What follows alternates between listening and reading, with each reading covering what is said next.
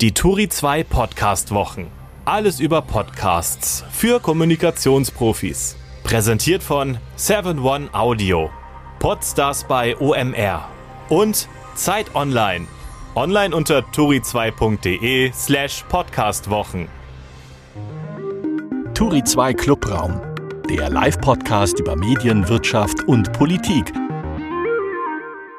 Willkommen im Clubraum. Ich bin Aline von Drateln und heute an meiner Seite ist Björn Zieslik. Das ist der Mann, wie ich ihn gerne immer wieder nenne.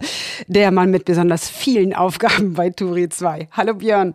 Hallo aus München und eine meiner Aufgaben ist heute eben dieser Clubraum. Das freut uns sehr. Normalerweise macht das ja unser Chefredakteur Markus Tranto. Der ist aber gerade im Ausland. Und äh, da zitiere ich doch einfach unsere Außenministerin Annalena Baerbock also frei zitiert. Auch ohne meinen gewohnten Co-Moderator Markus unterstütze ich Turi 2. Dazu stehe ich. No matter what my Zuhörer denken. Und zu Gast haben wir heute Ina Karabas. Das ist die Leiterin Podcast, Live und Video beim Handelsblatt. Hallo Ina. Hallo, danke, dass ihr mich heute eingeladen habt. Sehr, sehr gerne. Wie sich Journalismus verändert hat, welche neuen Herausforderungen bewältigt werden müssen und welche Rolle dabei zum Beispiel Podcasts spielen, darüber werden wir in den kommenden 45 Minuten sprechen. Ja, vorher geht es aber zur Tagesordnung und dem, was wir immer haben in diesem Clubraum-Podcast. Wir sprechen nämlich über die Themen der Woche. Und zwar aus der Sicht und mit den Augen von Ina Karabas. Hier kommen. Die Themen der Woche. Liebe Ina, du kennst unseren Podcast, äh, deshalb muss ich das gar nicht großartig erklären. Auf Turi 2 äh, gibt es jede Menge Meldungen zu lesen. Äh, das tust natürlich auch du, obwohl du selbst an der Quelle bist. Was hat dich denn diese Woche gefreut? Ja, das äh, mag jetzt irgendwie für den einen oder anderen ähm, irgendwie erstmal etwas komisch klingen, aber ich habe mich tatsächlich über die Nachricht gefreut, dass es ein, ähm, ein, eine Durchsuchung bei JP Morgan gab. Jetzt hat, das hat gar nichts und überhaupt nichts mit JP Morgan selber zu tun, sondern da ging, ging es um den Cum-Ex-Skandal. Und ähm, ich begleite den jetzt relativ lange schon, also einige Monate schon mit unserem Podcast Handelsbad Crime und fühle mich dem jetzt mittlerweile sehr nah und ich freue mich einfach, dass dieser Skandal, und man muss es wirklich sagen, jetzt nach all den Jahren, wo es richtig schief gelaufen ist, aufgeräumt wird, gesucht wird, wo das Geld hin ist, Geld zurückgezahlt wird an die Steuerzahlerinnen und Steuerzahler. Und deswegen muss ich sagen, freuen mich dann solche, ähm, solche Nachrichten, auch wenn es, wie gesagt, jetzt mit JP Morgan per se erstmal nichts zu tun hat. Wäre das nicht vielleicht auch eine Sparmaßnahme fürs Handelsblatt, den Podcast Politik und Podcast Crime langsam aber sicher zusammenzulegen? Ja, könnte man vielleicht. Also in dem, im Comex-Fall würde sich vielleicht anbieten. Ja. ja. Und was hat dich diese Woche geärgert, Ina? Ähm, ja, gute Frage. Was hat mich, was hat mich am meisten geärgert, muss man sagen? Ich finde so ein bisschen äh, die, also so, so einiges zurzeit läuft nicht so richtig gut äh, in der deutschen Politik und vielleicht auch in der deutschen Wirtschaft. Aber sagen wir mal, eine persönliche Betrachtungsweise war, dass, da hatten wir jetzt auch einen Artikel zu, dass die Deutsche Bahn einfach so unfassbar unpünktlich ist und sich da mittlerweile ja auch alle drüber äußern, Politiker, Wissenschaftler, natürlich Pendlerinnen und Pendler so wie ich, weil ich pendel nämlich jeden Tag oder fast jeden Tag und bin davon natürlich extrem betroffen. Und dass die Deutsche Bahn einfach nicht darauf richtig reagiert, das ärgert mich schon sehr, muss man sagen. Also sie sagen, ja, wir haben es verstanden, aber irgendwie kommt da nicht so viel und irgendwie ärgert mich das sehr. Es ist unglaublich. Wir könnten jetzt wahrscheinlich drei Stunden lang oder noch länger äh, darüber sprechen, über die schönsten Bahngeschichten, die uns passiert sind. Ich habe gestern Abend für meine Kinder Pommes selbst gemacht und dazu eine Aioli und dachte, Aioli machen ist so ein bisschen wie mit der Bahn fahren. Wenn es auf Anhieb funktioniert, wundert man sich total und kann es gar nicht glauben. Oder? Man, manch, geht es auch so, wenn du dann pendelst ja. und es läuft pünktlich und nicht geänderte Waagreihung? Ja. Wahnsinn. Es könnte alles so schön sein. Was hat dich denn diese Woche amüsiert oder gewundert? Ähm, die Gasumlage, muss ich sagen, amüsiert mich jetzt nicht nur diese Woche, sondern schon, also amüsiert auf eine ganz böse, ähm, sarkastische Art und Weise wahrscheinlich. Also, dass das so schief gelaufen ist, dass, also das, also das muss man versuchen mit Humor zu nehmen, weil sonst ist es echt schwer zu begreifen. Was ist schiefgelaufen in, dein, in deinen Augen? Naja, dass, dass da eine Gasumlage beschlossen wurde, bei der auch Unternehmen berechtigt sind, ähm, da, daraus ja für sich Gewinne zu machen, beziehungsweise Geld zu ziehen von Bürgerinnen und Bürgern, die gerade unfassbar unfassbar belastet werden und dass man da nicht vorher drüber nachgedacht hat, dass da eben nicht die komplette Energiebranche betroffen ist von den hohen Strompreisen und irgendwie vor Existenznöten steht, sondern eben auch sehr viele sehr wohlhabende Konzerne sind und die man nicht von vornherein ausgeschlossen hat und jetzt versucht irgendwie hintenrum langfristig das jetzt irgendwie dann doch nochmal zu drehen und irgendwie sich irgendwelche Möglichkeiten zu überlegen, wie man das wieder rückgängig machen kann und so. Da muss ich sagen, das ist richtig schief gelaufen. Ein Grund dafür könnte ja sein, dass Robert Habeck ja eigentlich gar kein Wirtschaftspolitiker ist, sondern von Haus aus eigentlich Schriftsteller. Aber man muss Robert Habeck eins sagen. An der Stelle finde ich schiefgelaufen. Und ich finde, da kann man auch einen Punkt machen. Und ich glaube, ich hoffe, dass er das auch selber so sieht. Gleichzeitig finde ich ihn trotzdem einen guten Wirtschaftsminister bis jetzt. Also wir sprechen ja auch viel mit Unternehmerinnen und mhm. Unternehmern und ich muss wirklich sagen, also die Klarheit in den Aussagen, die Transparenz, äh, das Nicht-Beharren auf, ähm, auf alten Glaubenssätzen, vielleicht auch einfach, weil sich die zeigen, das macht er schon gut, finde ich. Hattest du Robert Habeck bei dir schon mal auf der Bühne beim Journalismus Live? Nicht bei einer Handelsblatt-Veranstaltung, aber sonst ähm, hatte ich ihn tatsächlich schon mal auf einer Veranstaltung ähm, getroffen. Und, Und wie ist er ähm, backstage? Das weiß ich nicht.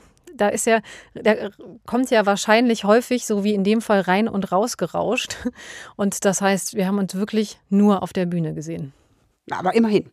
Dann bedanke ich mich äh, für diese Themen der Woche und jetzt geht es nicht mehr um Robert Habeck, sondern nur noch um dich.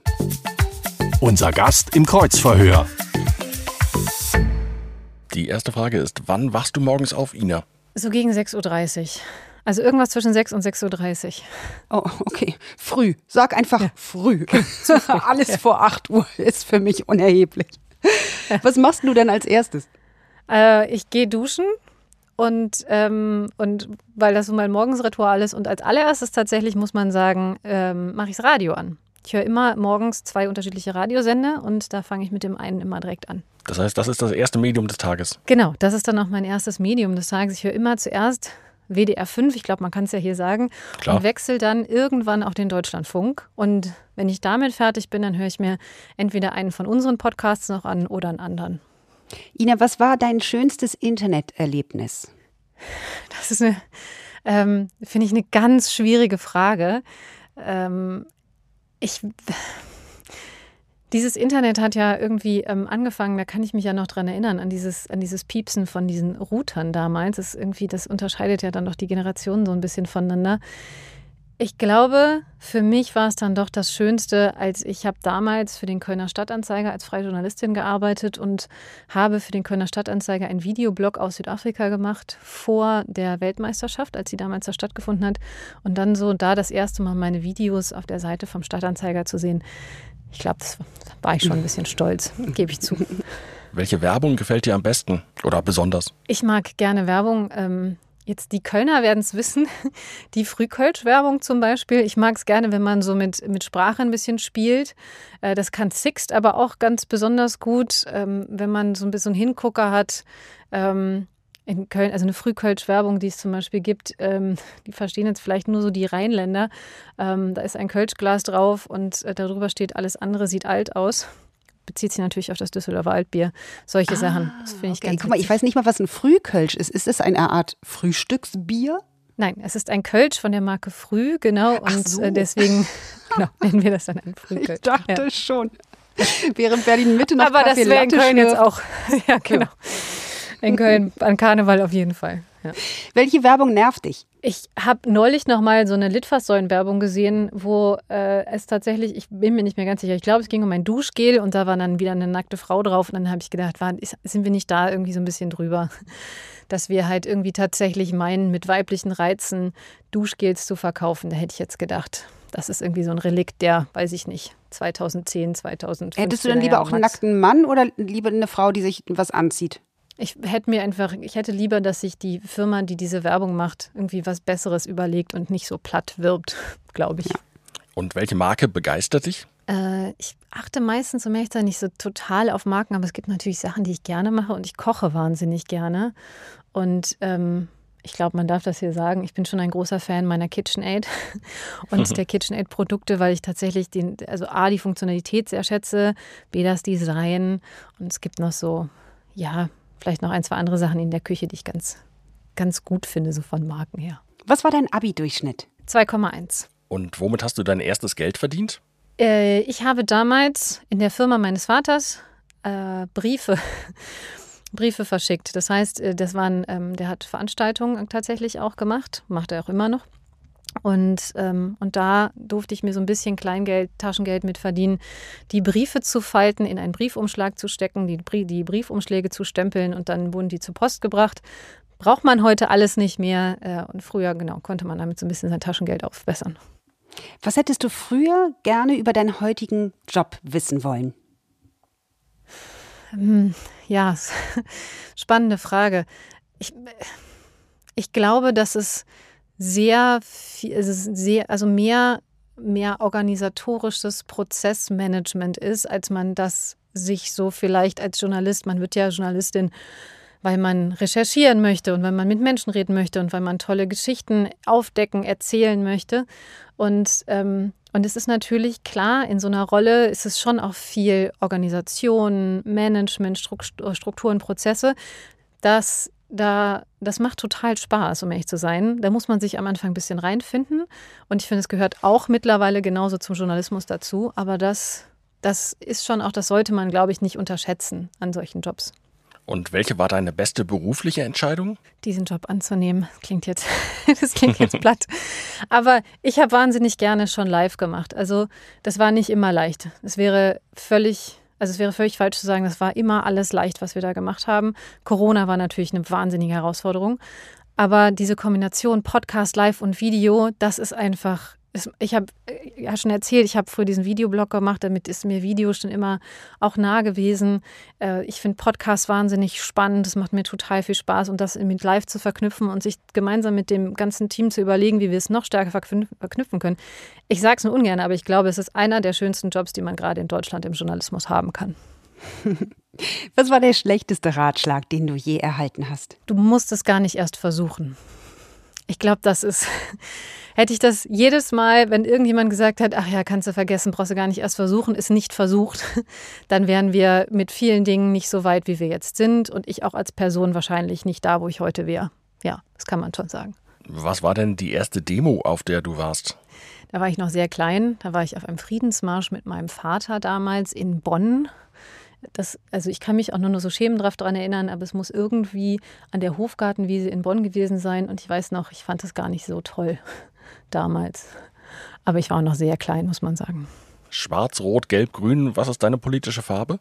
Also ich glaube, man kann schon sagen, dass ich mich, ähm, dass ich mich für Nachhaltigkeit interessiere, für Sozialthemen, dass ich ähm, ein großer Anhänger der sozialen Marktwirtschaft bin und äh, grundsätzlich aber auch finde, dass die durchaus sehr Nachhaltigkeit, also sehr nachhaltig aufgestellt sein sollte. Von daher kann man das ja wahrscheinlich so ein bisschen erahnen. Also grau. Nicht ganz. Bei welchem Thema hast du zuletzt deine Meinung geändert? Ähm, oh Gott.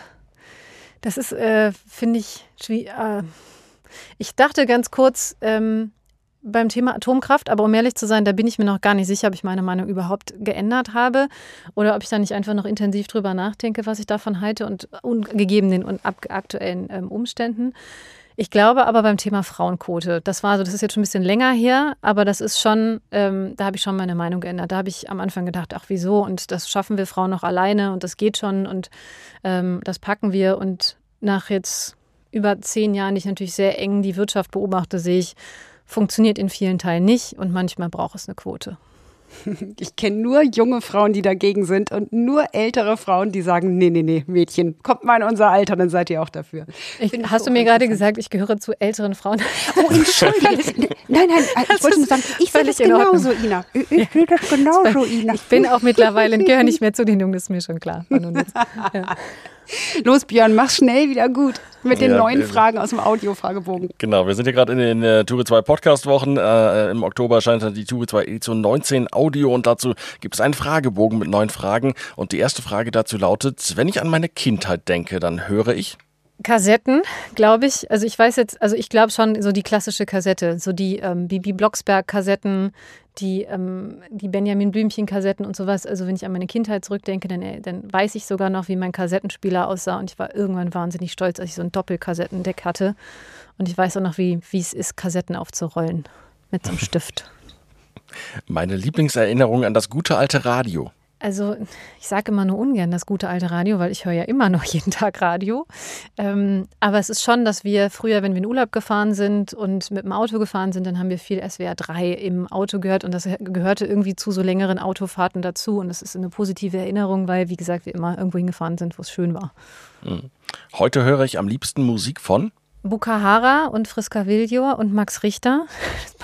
Das passt jetzt nicht so richtig alles zusammen, muss es vielleicht auch nicht. Aber äh, Bukahara und Friska Viljor waren beides ähm, Konzerte, auf denen ich war, weil Freunde mich gefragt haben, ob ich damit hinkomme und fand es beides großartig. Und Max Richter weiß ich gar nicht mehr, wo der mir aufgefallen ist, aber dessen Musik mag ich auch wirklich gerne. Podcasts höre ich am liebsten? Unterwegs bin ja relativ viel unterwegs, stehe relativ viel an Bahnhöfen oder in Zügen, die auf Gleisen stehen und ähm, habe deswegen relativ viel Zeit, Podcasts zu hören. Ja. Was ist dein Podcast-Tipp? Ich mochte Wild Wild Web wirklich gerne und zwar auch tatsächlich beide Staffeln. Ich mochte die Art des Sto die Storytellings schon also, das, also da war einfach wahnsinnig viel, wahnsinnig viel Arbeit drin und hat man sich viele Gedanken gemacht und dem konnte man gut folgen. Und das war finde ich auch zu dem Zeitpunkt, vor allen Dingen als es rausgekommen bin, auch noch echt relativ neu und das fand ich schon richtig gut. Habe ich auch gehört und kann es auch sehr empfehlen. Ähm, nächste Frage. Ich hasse es, wenn im Podcast. Wenn es zu broig wird. Broig ist jetzt natürlich überhaupt kein Wort, muss man irgendwie erklären. Ich mag es, wenn Menschen sich einfach normal unterhalten und wenn die auch mal witzig sind und wenn die auch mal rumblödeln und so. Aber so dieses, dieses, und das Broig ist jetzt auch nicht nur auf Männer gemünzt, das können Frauen manchmal genauso gut, aber so dieses kontinuierliche gegenseitige auf die Schulter klopfen, das finde ich schon manchmal ein bisschen anstrengend. Ich würde behaupten, dieser Podcast ist nicht sonderlich broig, deshalb kommen wir zur nächsten Frage. Das ist mein Lieblingsgeräusch. Also ist, also ich muss sagen, es ist kitschig, aber ich mag natürlich wirklich gerne so das Rauschen des Meeres also das ist, ich habe ja auch längere Zeit dann in Südafrika gelebt, das finde ich schon, schon großartig. Aber das Geräusch der Kaffeemaschine, auch wenn es jetzt kein schönes Geräusch ist, wenn sie morgens den Kaffee ausspuckt, das ist schon auch schön. Und dieses Geräusch mag ich gar nicht? Es wächst in mir ein zunehmender Unmut gegenüber Hupen von Autos. Denn für uns ist eine schlecht ausgeschilderte Kreuzung und äh, wir haben ja viel Homeoffice machen müssen natürlich. Und, äh, und dieses Gehupe ständig, weil keiner weiß so richtig, wer jetzt Vorfahrt hat, das ist, führt bei mir zunehmend dazu, dass ich schlechte Laune bekomme. Und ich hätte gern die Stimme von? Finde ich total schwierig. Habe ich tatsächlich auch noch nie drüber nachgedacht. Interessanterweise, also das Erste, was mir dazu einfällt, ist ich frage mich nicht, warum ist Madeleine Albright. Jetzt hat die keine großartige Stimme. Aber ich habe die auch nur einmal ganz kurz, eine halbe Stunde bei einem Interview bei der Münchner Sicherheitskonferenz getroffen und die hat mich aber vom Typ her so beeindruckt. Unabhängig davon, dass sie ganze Candice-Stücke gekaut hat, ähm, was ich schon irgendwie auch ziemlich hart fand. Und ähm, irgendwie die war einfach beeindruckend. Das lag jetzt gar nicht an ihrer Stimme, aber vielleicht hätte ich dann gerne so ein bisschen was von ihr vielleicht. Also ich finde, das habt ihr richtig gut gemacht. Ich will jetzt jetzt ein bisschen brown, weißt du? So, also, mhm. wirklich Schulterklopfen von mir, das müsst ihr euch jetzt einfach mal vorstellen. Habt ihr toll gemacht. Dann komme ich jetzt mal wieder lustig von der Seite rein. Wir haben noch sieben Sätze zum Beenden, um das Tempo gegen Ende noch etwas anzuziehen, bevor wir im Deep Dive gleich ein bisschen tiefer tauchen können und über deine Arbeit beim Handelsblatt sprechen können. Liebe Ina, ähm, erster Satz zum Beenden. Guter Journalismus ist unabhängig. Gegen Lampenfieber hilft sich zu überlegen, was im schlimmsten Fall passieren kann, denn das ist meistens nicht viel. Eine gute Moderation ist offen, konstruktiv, kritisch und im besten Fall auch im Thema. Der Vorteil von Journalismus live ist, dass bei uns die Kolleginnen und Kollegen tief im Thema sind und genau wissen, was sie fragen müssen. Auf der Bühne funktioniert nicht? Hm, gute Frage. Was funktioniert auf der Bühne nicht? Vielleicht eine ich glaube, ich weiß gar nicht, ob auf der Bühne irgendwas nicht funktioniert. Wir müssten es halt ausprobieren. Fällt mir tatsächlich gerade nicht ein. Ja, los, alles ausprobieren. Ein gutes Publikum ist? Alle, glaube ich. Ich hatte noch nie ein schlechtes Publikum. Also würde mich von dir interessieren. Aber ähm, hatte ich schon mal, also es gibt Publi also es gibt Publikum, die stellen keine Fragen. Das ist häufiger schon mal so. Es gibt ein Publikum, die schauen viel auf ihre Handys, aber sie bleiben dann trotzdem lange sitzen. Ich weiß nicht, keine Ahnung. Ein gutes Publikum ist natürlich ja, vielleicht einfach aktiv, aber die anderen sind deswegen nicht schlecht. Und die letzte Frage: Applaus ist? Nett, aber nicht notwendig. So, wenn ich klatschen dürfte, würde ich es jetzt tun, aber es ist ja nicht vonnöten, denn wir machen gleich weiter mit dem Deep Dive. Schatz, wir müssen reden. Der kurze Deep Dive. Ina, ich kenne brillante Journalistinnen, die im direkten Gespräch keinen vernünftigen Satz herausbringen können, aber super recherchieren können. In anderen Berufsgruppen, ich habe es eingangs schon mal gesagt, würde niemand direkt fordern, dass der Schriftsteller zum Beispiel seinen Roman selbst verfilmen soll oder der Waschmaschineningenieur auch toll bügeln kann. Warum sollte heute eine Journalistin auch noch podcasten können? Die muss es nicht können. Das ist nämlich die dringende Sache. Eine Journalistin muss nicht podcasten können. Aber mhm. wenn sie es möchte, dann kann sie. Und, und das finde ich, und das finde ich die wunderschöne äh, Entwicklung der vergangenen Jahre. Hier sind Kolleginnen und Kollegen, die auch, viele haben natürlich Radioerfahrung gemacht oder in der Journalistenausbildung, ähm, eine, eine, ein Stimmtraining oder eine Sprachausbildung gemacht oder ähnliches und so. Und die können einfach und die wollen auch. Und bei uns wollen sogar wirklich viele. Die haben da total Spaß an diesem Medium. Es muss keiner. Es muss keiner auf die Bühne und es muss keiner fürs Podcast-Mikrofon. Hm. Podcast ist ja an sich ein schnelles Medium. Steht es nicht eigentlich im direkten Gegensatz zu einer guten Recherche oder wie siehst du das? Nee, also überhaupt nicht, weil ich finde, Podcast muss auch gar nicht schnell sein. Also wir haben natürlich einen börsentäglichen Podcast und wir haben aber auch einige Podcasts, die in einem, in einem Zwei-Wochen-Rhythmus erscheinen. Und also vielleicht ist Handelsblatt Crime auch tatsächlich ein gutes Beispiel. Da nutzen wir all die Recherchen, die unser Investigativteam über Jahre wirklich über Jahre vorangetrieben haben. Und die erzählen wir dann nochmal in diesem Podcast. Deswegen dem steht das überhaupt nicht im Wege, finde ich. Aber wie groß ist der Druck, Erste sein zu wollen? Du hast gerade gesagt, ähm, bei ComEx passiert jetzt noch eine ganze Menge, notwendigerweise. Juckt es einen da nicht in den Fingern zu sagen, da müssen wir ganz schnell dran und das auch dann raushauen? Nee, tatsächlich im Podcast nicht. Ich ähm, sitze zum Glück nicht, also was heißt zum Glück nicht? Ich freue mich sehr, dass wir so, so ein großartiges Team im Newsroom haben, die das machen. Aber wir haben im Podcast nicht den Druck, Erste sein zu müssen oder äh, sofort, ich glaube, das erwarten unsere Hörerinnen und Hörer auch nicht, dass wir, dass sie sofort auf Spotify oder auf die Handelsblatt-Webseite gehen können und sagen können, ach, guck mal, hier ist die Information dazu. Ich glaube, den Druck haben wir nicht. Zum Glück, muss man sagen. Mhm. Nun geht es ja bei Wirtschaftsthemen häufig um, um, Zahlen, komplexe Vorgänge, also eigentlich nichts, was man so mal nebenbei konsumieren kann. Funktionieren denn Wirtschaftsthemen auch im Podcast?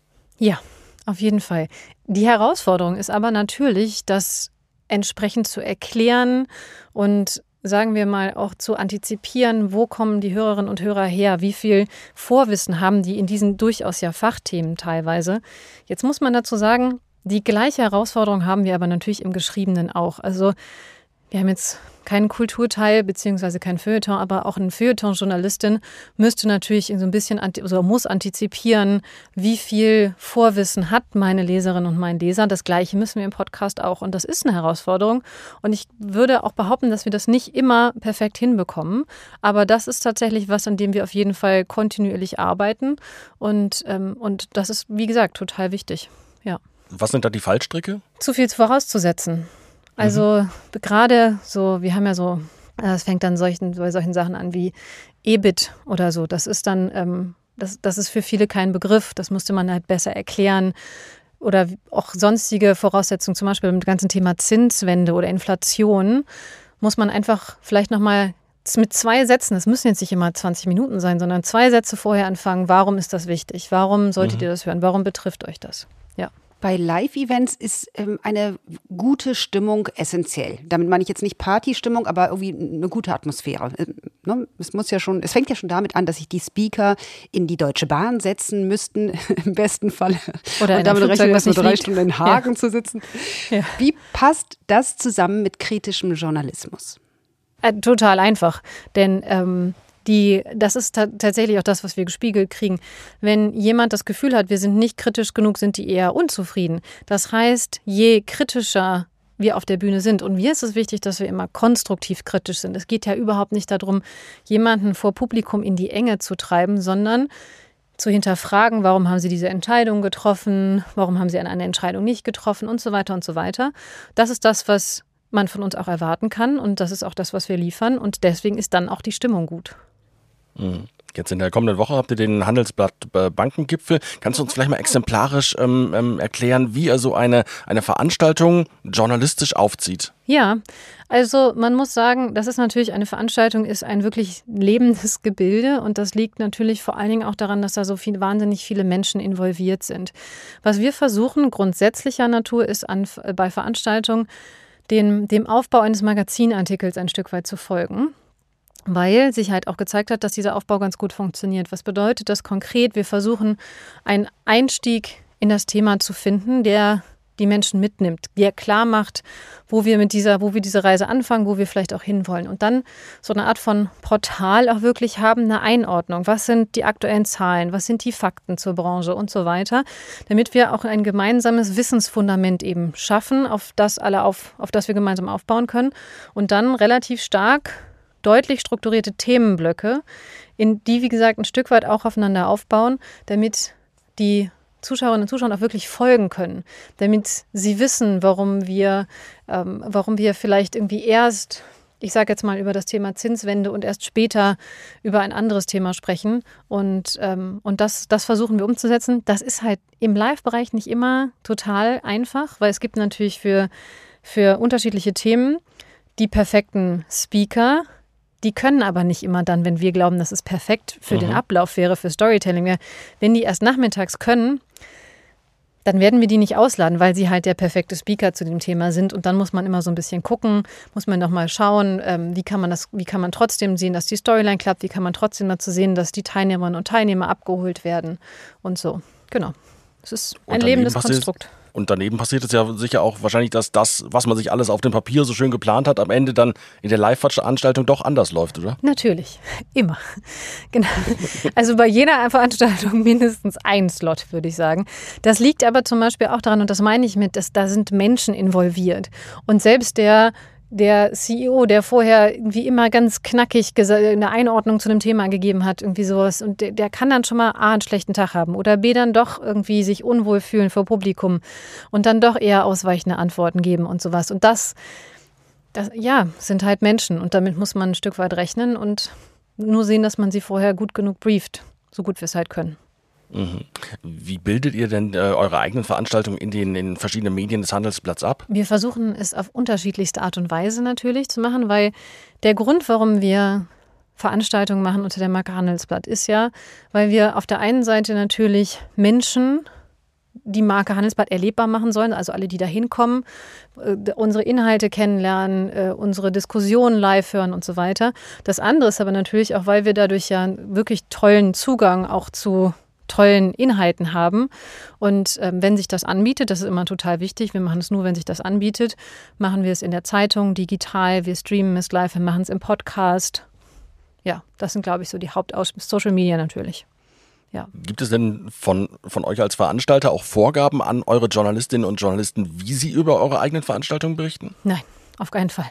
Es gibt sogar das Gegenteil. Es gibt eine, eine Richtlinie und in der Richtlinie steht drin, dass Berichterstattung von Veranstaltungen genauso unabhängig ist wie jede andere äh, Berichterstattung bei uns im Haus oder jeder andere Artikel bei uns im Haus und jeder Versuch, das einzuschränken, wird muss so in Anführungsstrichen gemeldet werden. Das heißt, wenn eure Journalistinnen und Journalisten jetzt zu dem Schluss kommen, dieses Panel war total schnarchig, langweilig oder dann total peinlich, dann, dann genau. kommt es nicht ah, vor? Oder? Dann schreibt ihr nicht, das war schnarchig und langweilig. Nee, also das ist ja, also nicht Nachrichten machen wir ja meistens nicht.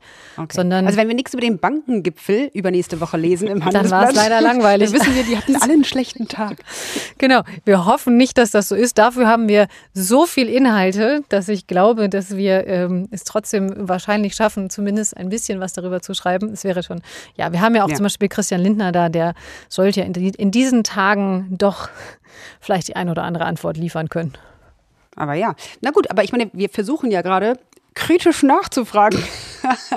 Bekommen die externen Speaker bei euch Honorare? Nee. Also kommt immer ein bisschen drauf an. Ähm, es gibt externe Speaker, die das, ähm, die das machen, wenn sie das, sagen wir mal, hauptberuflich machen. Das ist so eine Art Aufwandsentschädigung. Aber die meisten machen es nicht, nee. Also, also es kann zum Beispiel auch sein, dass wenn wir Startups haben, die wirklich noch kein Geld haben, dass wir Reisekosten ersetzen und sowas, das machen wir natürlich. Aber ähm, eigentlich, sagen wir mal, Ich kann es, wir machen über 80 Veranstaltungen im Jahr. Ich kann es nicht für alle 80 Veranstaltungen 100 Prozent sagen, aber ich würde sagen, maximal 5 Prozent der Speaker bekommen Honorar. Und die Journalistinnen vom Handelsblatt, die dann zum Beispiel ein, ein Panel moderieren, bekommen die extra Geld oder ist das quasi Teil ihres Jobs? Die, das kommt ein bisschen darauf an, was man macht, aber die Redakteurinnen und Redakteuren bekommen ein bisschen zusätzlichen Bonus, weil es natürlich auch je nachdem nochmal zusätzliche Arbeit ist. Du hast mal in einem Interview erzählt, ähm, als es um die Anfänge ging, dass man auf einmal vom Schreibtisch auf die Bühne äh, geschubst wurde, was die Peinlichkeitstoleranz angeht, die man entwickeln muss. Das fand mhm. ich einen sehr, sehr schönen und sehr treffenden äh, Begriff. Kannst du uns ein Beispiel nennen von deiner Peinlichkeitstoleranz, wie sich die ausbilden musste? Ähm, ja, also ich, ich muss dazu sagen, und ich glaube, das wird man in diesem Podcast zum Beispiel auch hören, ich neige dazu, wenn ich frei spreche, und das tue ich ja per se eigentlich, meistens auch im Podcast, aber vor allen Dingen auch in der Bühne, nicht die perfekte Grammatik jeden unbedingt an den Tag zu legen. Das heißt, ich, ver, ich verholper mich manchmal in Sätzen oder ähm, vielleicht fällt mir auch in dem Moment das, das richtige Wort nicht ein oder ähnliches. Und, und da haben viele, vor ähnlichen Situationen haben viele Sorge. Und, und dann ist es aber im Zweifelsfall nicht schlimm. Also wenn ihr mir jetzt sagt, okay, wir verstehen nicht mehr, was du sagst, dann ist es schlimm auf jeden Fall. Aber bis dahin ist es, glaube ich, wichtiger, dass wir uns einfach unterhalten, dass die Informationen rüberkommen. Und ich bin auch schon mal auf der Bühne gestolpert natürlich, Klassiker. Ähm, ich habe mir natürlich auch schon mal Kaffee vorher übers Kleid geschüttet und so, muss man dann so ein bisschen. Äh, es gab beim Bankengipfel letztes Jahr eine Situation, da habe ich ausnahmsweise mal wieder hohe Schuhe angehabt, habe relativ lange gestanden, habe dann gedacht, okay, weil es war nur ein Livestream, war kein Publikum vor Ort. Äh, okay, man sieht eh nur meinen Oberkörper, ziehe ich mal die Schuhe aus und stand dann da barfuß und dann ging natürlich irgendwie, das ging es wieder los und die Kollegen dachten, sie machen mal, ähm, nehme ich mal eine Ganzkörperaufnahme und dann stand ich da halt ohne Schuhe und so. Muss man dann halt ansprechen. Sagen, okay. Ja, das ist, weil die Männer Kamera machen, weißt du? Ganz das furchtbar. So. so. wir filmen dich mal so von unten schräg. Sieht auch immer super aus. Ja, ja, ja. Wir haben auch eine ganz tolle Kamerafrau, muss man sagen, aber ja. Ah, okay. Ja. Das ist viel wert. Das ist wirklich viel wert, ähm, in der Technik viele Frauen zu haben, Ina. Achtest du eigentlich auf die Frauenquote, wenn du Speaker und SpeakerInnen vorschlägst? Ja, man muss aber dazu sagen, es ist wirklich manchmal schwierig. Es hat zwei, es hat zwei, es hat zwei Komponenten, muss man sagen. Drei Komponenten. Komponente eins ist, ich freue mich wahnsinnig, dass in der Wirtschaft mittlerweile viel mehr Frauen also es einfach viel mehr Frauen gibt, die man auch einladen kann. Das war vor fünf Jahren, drei, vier, fünf Jahren noch ganz anders. Es gab nicht so viele Vorständinnen, es gab erst recht keine CEOs oder nur ganz wenig Aufsichtsrätigen oder Managerinnen oder Start-up-Gründerinnen waren wir in Deutschland ganz, ganz, ganz, ganz schlecht mit. Und das ändert sich langsam. Das hilft uns natürlich auch total. Das ist die eine Sache. Die andere Sache ist aber, dass nach wie vor leider manche Frauen sich im Vergleich zu Männern, die eher mal sagen, ja, ja, ich stelle mich auf die Bühne und es passt schon, vorsichtiger sind, zurückhaltender sind, sich nicht so sicher sind, ob sie sich das wirklich zutrauen oder nicht. Und die andere Sache ist aber, damit, weil es halt eben, sagen wir mal, der Pool an Speakerinnen kleiner ist muss man sich halt überlegen, und das ist auch das, was ich mit den Konferenzmanagerinnen regelmäßig bespreche, was ist denn eine Alternative? Brauchen wir nicht ohnehin auf dem Panel noch eine wissenschaftliche Perspektive? Und da gibt es ganz tolle Professorinnen zum Beispiel. Also man kann schon auch, also man kann schon auch versuchen, viel, Frauen noch viel stärker zu pushen. Und das versuchen wir auch auf jeden Fall. Gelingt uns das in 100 Prozent der Fälle? Leider nein, aber wir arbeiten dran. Hm. Du hast es gerade angesprochen. Ne? Das heißt ja ganz häufig übrigens nicht nur ähm, bei Live-Veranstaltungen, auch generell im Fernsehen, bei, bei Talkshows zum Beispiel. Ja, ja, wir haben Frauen angefragt, aber die wollen immer nicht. Kann es sein, äh, dass der Grund auch ist, dass es Frauen generell auf der Bühne schwerer haben, einfach weil all diese Äußerlichkeiten, was du gerade auch schon erwähnt hast, hohe Schuhe tragen, weißt du, das ist eine Sache, so eine blöde Treppe dann da hochzukommen, ist eine Herausforderung, mhm. ne? dass man genau. sowieso dann äh, körperlich äh, und äußerlich viel mehr beurteilt wird als irgendein übergewichtiger CEO, weißt du? Ja, das ist sowieso das, außer Frage. Ja, definitiv. Aber siehst du das auch, dass es Frauen generell schwerer haben in dieser neuen Entwicklung? Ich glaube, es war so. Und ich, also vielleicht ist es auch immer noch ein Stück weit so, aber wir ändern das. Ich moderiere mittlerweile also mindestens 90 Prozent der Veranstaltungen mit Turnschuhen, weil ich mir denke, warum sollte ich keine Turnschuhe anziehen, wenn es doch mittlerweile irgendwie in den Unternehmen selber auch Usus ist. Es ist so, dass ich allen meinen Kolleginnen immer sage, tragt was Bequemes auf der Bühne, tragt was, in denen, in denen ihr euch wohlfühlt und so. Es geht eben nicht mehr darum, dass das war früher so. Und das, wenn ich zurückblicke, ähm, also macht mich das teilweise noch echt im Nachhinein ein bisschen betroffen, dass ja auch Frauen auf der Bühne so ein bisschen als Schmuckstück betrachtet wurden für die Veranstaltung. Mhm. Und, ähm, und das, also in diese Zeit möchte ich auch nie wieder zurück. Mhm. Also wirklich nicht. Das macht mich nach wie vor wirklich ein bisschen betroffen, weil ja. es eben, weil es nicht darum ging, was sie inhaltlich kann oder wie toll sie auch einfach moderieren kann, ja, mhm. sondern dass sie auf der Bühne gut aussah und das finde ich, finde ich ein Unding und das möchte ich nicht mehr. Sehr schön. Ach, das gefällt mir gut. Toll. Dann doch gleich noch einen schönen Tipp bitte an alle Journalistinnen, die gerne Podcasts machen wollen. Wir haben ja gerade Podcast-Wochen bei uns und du hast ja vorhin schon so dieses Ankumpeln von, von Männern ähm, angesprochen, aber auch gleich gesagt, nee, nee, es gibt auch Frauen, die das machen. Was denkst du, was ist der beste Tipp für alle, die gerne Podcast machen möchten? Ah, Spaß haben natürlich. Das gilt übrigens für alles grundsätzlich. Ich weiß, auch das klingt irgendwie platt, aber ich finde schon auch, dass man an dem, was das, was man macht, sollte man, da sollte man auch schon auch Spaß dran haben. Und ich nehme mir übrigens auch zwischendurch in meinem leider recht vollen Terminkalender raus, zwischendurch Projekte zu machen, auf die ich einfach Lust habe und die mir Spaß machen. Und, ähm, und, und ich glaube, das ist wirklich das Wichtige. Das hört man in der Stimme. Das ist übrigens ein Tipp, den ich neulich ähm, auf einem Panel gehört habe, was nicht keine Handelsblatt-Veranstaltung, da war ich nur Teilnehmerin. Man hört das in der Stimme, ob jemand Spaß daran hat und ob er Interesse daran hat.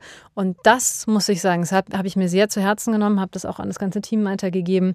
Dieses wirklich ja, Interesse zu haben, das, das merkt man, das hört man. Und ich glaube, das ist ein wirklich wichtiger Tipp für so einen Podcast. Und dann ist es übrigens auch, glaube ich, schnell nicht so broig, wenn man merkt, es geht gar nicht so um die eigene Person, sondern vielmehr ums Thema. Dann hören wir jetzt mal genau auf die Stimme von Björn Zieslik, der äh, die erste unserer letzten beiden Schlussfragen an dich stellt. Genau, zwar lautet die, welchen Wunsch willst du dir unbedingt noch erfüllen? Das klang richtig nach Spaß. Also ich habe äh, in Corona-Zeiten, ich hab, bin immer wahnsinnig gerne gereist und, ähm, und, und ich äh, und ich würde und ich möchte einfach wieder mehr reisen. Das ist tatsächlich, das hat mir sehr, es hat mir sehr gefehlt in Corona-Zeiten. Und wenn ich mir so richtig, richtig was wünschen dürfte, dann würde ich irgendwann mal eine, Report, eine lange Reportage drehen über ein richtig tolles Thema und dafür viel reisen. Das ähm, das wäre noch so auf der Bucketlist vielleicht. Sehr gut. Welches Reiseziel hättest du auf der Bucketlist? Oh, viele. Also ich muss jetzt erstmal nach Asien dringend, weil da war ich bis jetzt erst in Südkorea und in China. Das ist so auf, meine, auf meiner Liste. Äh, aber zum Beispiel ein Freund von mir war gerade in Island, da möchte ich auch unbedingt mal hin. Ich würde gerne noch viel mehr Länder in Afrika sehen. Ich habe bis jetzt, glaube ich, nur drei oder vier gesehen. Vier, fünf, egal. Und ähm, also, also ich möchte, ich möchte auf jeden Fall, also überall, also, also nicht ganz überall, aber fast überall mal gewesen sein. Das klingt wirklich unternehmungslustig, ne? Ja, ja, ich muss unbedingt nach Asien. Da, da, war ich erst in drei Ländern und auch nach Afrika. Da war ich erst in fünf Ländern. Die meisten Leute könnten wahrscheinlich nicht mal fünf afrikanische Länder aufzählen, liebe Ina. So. Welche Überschrift soll irgendwann in ferner Zukunft mal über deinem Nachruf bei tori2.de stehen? Ähm, sie ließ sich nicht verbiegen. Wunderbar. Ich danke dir sehr für dein äh, sehr aufschlussreiches und sehr interessantes Gespräch. Es hat mir eine große Freude gemacht, hier für Turi 2 diesen Podcast zu moderieren. Vielen Dank auch an Beyoncé Slick. Und nächste Woche an dieser Stelle haben wir Nils Minkmar. Danke euch. Genau, der Nils Minkmar war ja Feuilleton-Chef bei der FAZ, ist dann zum Spiegel gewechselt. Ähm, seit 2021 äh, ist er jetzt freier Journalist, schreibt unter anderem für die Süddeutsche Zeitung, macht da auch einen Medienpodcast, Quoted heißt der. Und er wird sich am nächsten Freitag den Fragen von Aline stellen. Und aus der Turi 2 Redaktion kommt dann unsere Kollegin Pauline Stahl dazu. Und äh, bis dahin empfehle ich noch einen Blick auf turi2.de slash podcastwochen. Da gibt es viele spannende Interviews, Podcasts und Fachbeiträge rund ums Thema Podcasten. Und äh, von Nils Minkmar ist übrigens auch ein Beitrag schon dabei, also schon mal so zum Einlesen. Sehr gut. Also bis nächsten Freitag. Das ist übrigens just der Tag, an dem auch sein Roman erscheint. Also, da hören wir uns auf alle Fälle alle wieder, hoffe ich. Ina, dir noch einen ganz schönen weiteren Tag und viel Spaß bei deinen Reisen und bei den vielen, vielen Veranstaltungen. Macht's ganz Danke. gut. Tschüss. Danke euch. Bis dann. Tschüss. Tschüss. Turi 2 Clubraum. Der Live-Podcast über Medien, Wirtschaft und Politik. Jeden Freitag um 12. Die Turi 2 Podcast Wochen. Alles über Podcasts für Kommunikationsprofis. Präsentiert von 7one Audio. Podstars bei OMR. Und Zeit Online. Online unter turi2.de slash podcastwochen.